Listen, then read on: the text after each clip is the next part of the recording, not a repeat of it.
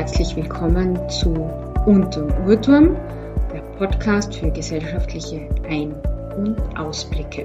In der Folge 1 wollen wir, Jochen und Barbara, uns heute mit einem besonderen Thema beschäftigen, das medial gleichrangig mit anderen steht, aber eigentlich für die Republik Österreich einen Besonderheitswert hat. Und zwar, wir gehen der Frage nach, warum es eine Besonderheit ist, dass der Verfassungsgerichtshof in dieser Woche den Bundespräsidenten ersucht hat, seine Erkenntnis vom März diesen Jahres zu exekutieren und was das über die österreichische Demokratie und den Rechtsstaat aussagt. Jochen, was denkst du dazu?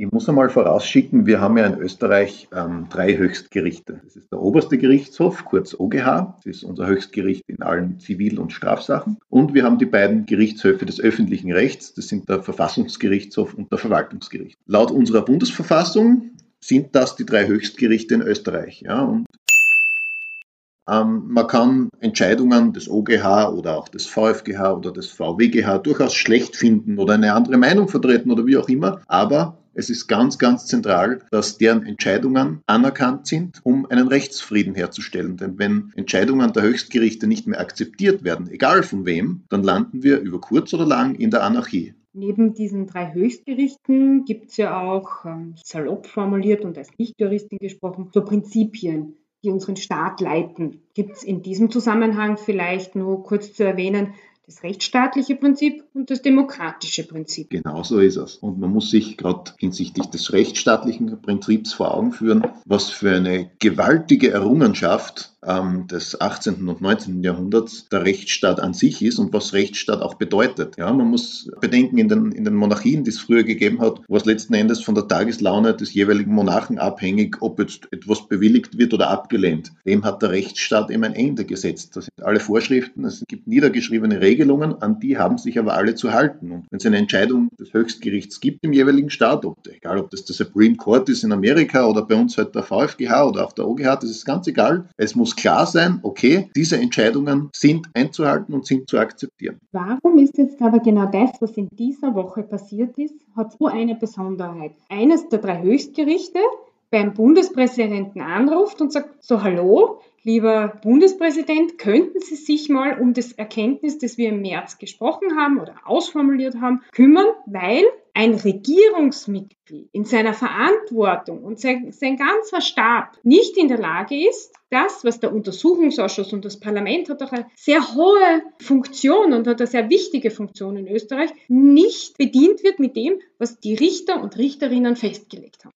Außergewöhnliche an dieser ähm, Situation ist, und die ist in der Geschichte der Zweiten Republik wirklich historisch einmalig, ist, dass also der Finanzminister konkret, der ein Organ, ein Mitglied der Bundesregierung ist und die, der Bundeskanzler, der Vizekanzler und die Mitglieder der Bundesregierung sind die obersten Organe der Verwaltung, so sagt es unsere Bundesverfassung. Und dass jetzt eines dieser obersten Organe der Verwaltung meint, okay, der VfGA hat zwar entschieden, aber das tangiert mich nicht, ich liefere diese Akten trotzdem nicht. Das ist wirklich in der Geschichte der Zweiten Republik einmalig. Das hat nicht einmal Jörg Haider, der durchaus auch immer wieder den VfGH kritisiert hat, ob das die Ortstafelerkenntnis war oder, oder dergleichen. Aber auch diesen Schritt hat er nie gesetzt, dass er ein Erkenntnis des VfGH eigentlich vorsätzlich ignoriert und nicht umsetzt. Und jetzt letzten Endes erst nach diesem Eskalationsschritt, den der VfGH gesetzt hat, indem sie gesagt haben, okay, wir, wir beantragen jetzt wirklich beim Bundespräsidenten, der unser Staatsoberhaupt ist, die Exekution dieses Erkenntnisses. Das hat es wirklich seit 1945 nie gegeben. Wenn man sich jetzt anschaut,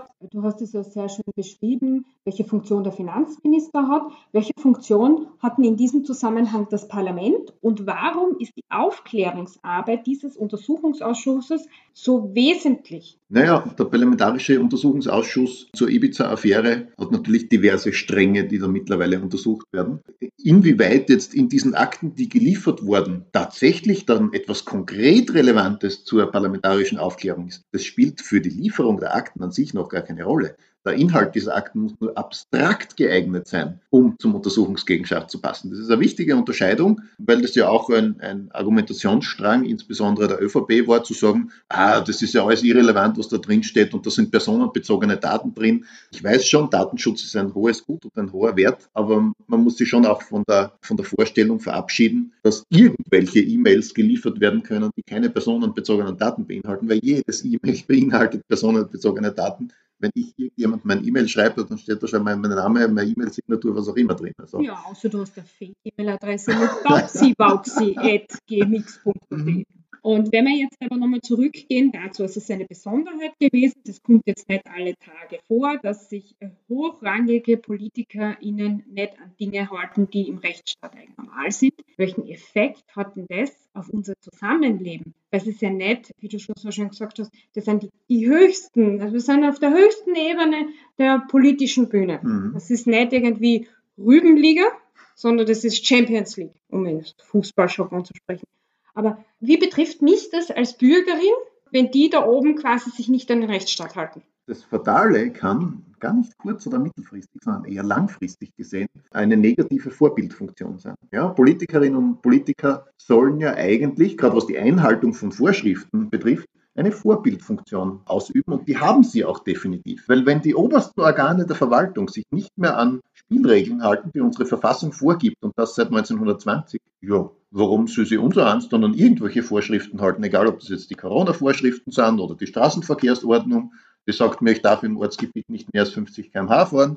Ja, mein Gott, wenn das Finanzministerium auch sagt, die, die Verfassung und ein Erkenntnis des VfGH ist mir egal, fahre ich auch 100 km/h und wenn mich die Polizei auffällt, sage ich, ist mir egal, was in der Straßenverkehrsordnung steht. Also das ist ein ganz wichtiger Punkt, dass der Rechtsstaat hängt oder das Funktionieren des Rechtsstaates hängt schon auch sehr stark davon ab, dass die Bürgerinnen und Bürger eines Landes sich grundsätzlich an die Spielregeln halten. Einzelne Regelbrecher und Brecherinnen wird es immer geben. Ja? Und, und da ist dann der Rechtsstaat auch dafür da, ähm, die Keule des Rechtsstaates sozusagen zu ergreifen und zu sagen, okay, wir sanktionieren das in irgendeiner Form. Das kann der Strafzettel sein, von der, von der Polizei bekommst, weil du zu schnell unterwegs warst oder alkoholisiert gefahren bist oder dergleichen. Aber wenn sich die große Masse, die breite Masse nicht mehr an die Regeln hält, dann kollabiert das System als Ganzes. Und dann landen wir, ich habe das vorher schon gesagt, dann würden wir langfristig gesehen in der Anarchie landen. Dann macht jeder nur mehr, was er will, wie im Wilden Westen. Wenn man es dann nochmal zusammenfasst, dass das, was wir jetzt diese Woche, aber auch in den, in den letzten Wochen und eigentlich Monaten gesehen haben, wenn es nicht gerade um die Pandemiebekämpfung geht, geht es ja ganz viel um irgendwelche Ablenktaktiken und Blendgranaten und Nebelscheinwerfer und keine Ahnung, was da herausklamüsert wird, sind alles Aspekte, die das Vertrauen in den Rechtsstaat nicht stärken, oder? Genau, also ich so muss ja auch Vertrauen darin haben, wenn ich mich an die Regeln halte und jemand anderes hält sich nicht an diese Regeln, dass es da zu irgendwelchen, wie du schon vorher gesagt hast, Sanktionen kommt. Weil wenn diese Vertrauensbasis einfach gestört ist, dann werden sich viele Gedanken darüber machen, warum muss ich mich an die depperten Regeln halten oder warum halte ich mich an Regeln, die mein Wirken und mein Leben einschränken und äh, der Nachbar oder die Nachbarin oder der Arbeitskollege oder wer auch immer hält sich nicht daran. Und ich glaube, was ganz, ganz wesentlich ist, ist, dass man da auch immer wieder gut hinschaut und auch immer wieder beleuchtet, dass das, auch wenn es jetzt auf der politischen Bühne ganz oben ist, auch immer eine Auswirkung auf, auf unser Leben hat und auf unser Zusammenwirken, auch gesellschaftlich gesehen, oder? Das glaube ich auch, ja. Ich möchte nochmal auf diese Vorbildfunktion zu sprechen kommen. Ja.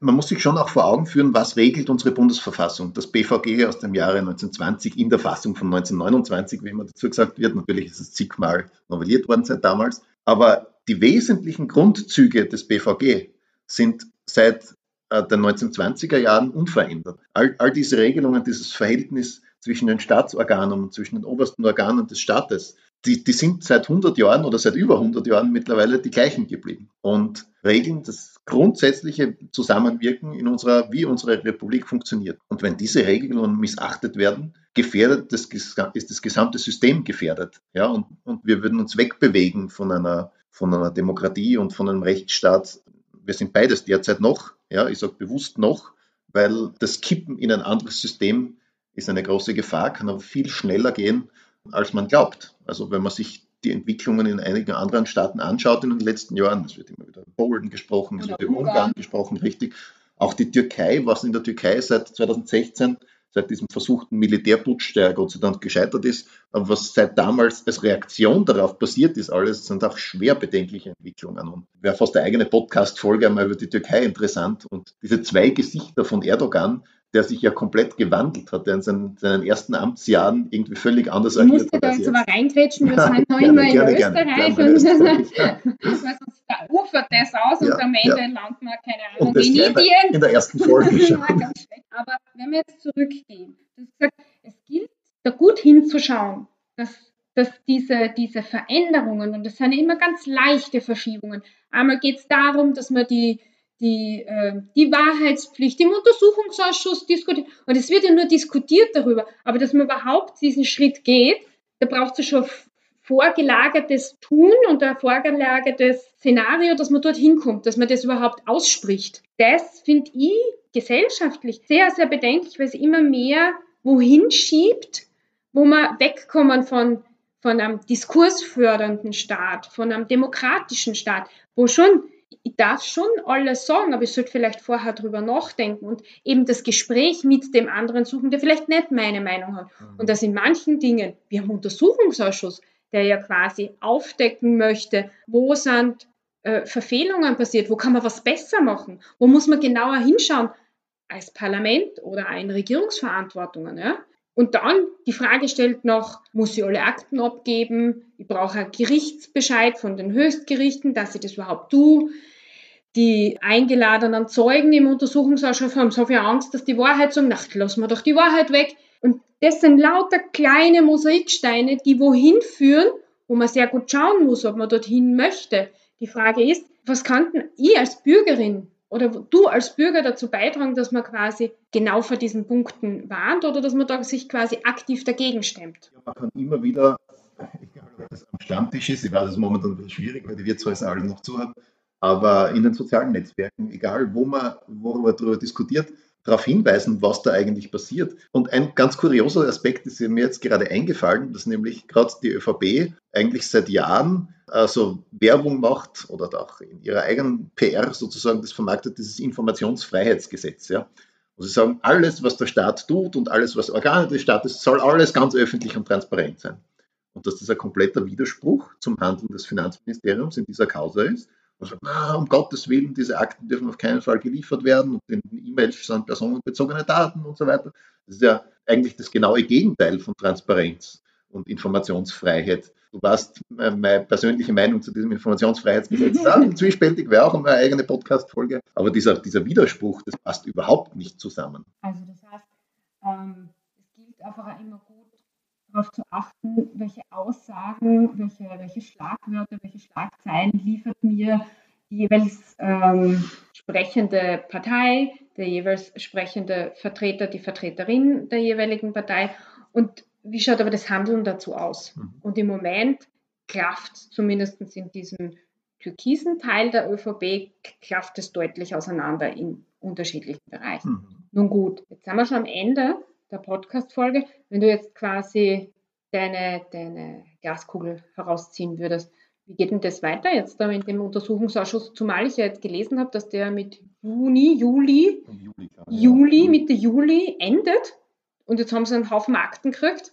Kann man das einfach so verlängern? Es kann verlängert werden, das ist möglich, allerdings nur mittels Mehrheitsbeschluss. Und da könnte es natürlich sein, dass ähm, die Koalitionsparteien ÖVP und die Grünen einen derartigen Mehrheitsbeschluss verhindern, indem sie, sie haben ja die Mehrheit gemeinsam, auch im Untersuchungsausschuss, nicht nur, nur im Parlament, ähm, und dass dann tatsächlich der Untersuchungsausschuss im Juli bereits endet. Das könnte passieren. Es könnte aber natürlich auch sein, dass da eine Verlängerung beschlossen wird.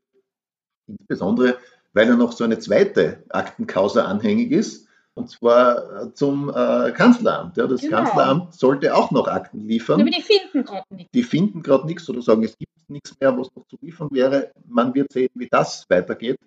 Aber es ist durchaus eine Denkvariante, dass noch im Mai oder vielleicht im Juni dann auch aus dem Kanzleramt noch weitere Akten geliefert werden. Ja, wenn die am 30. Juni Hausnummer geliefert werden, dann wird es ein bisschen schwierig sein, das im Untersuchungsausschuss noch bis Mitte Juli ähm, abzuhandeln, was auch immer in diesen Akten da drin steht. Aus Stand heute wäre es wahrscheinlich sehr dienlich, wenn dieser Untersuchungsausschuss verlängert wäre. Das glaube ich schon, ja.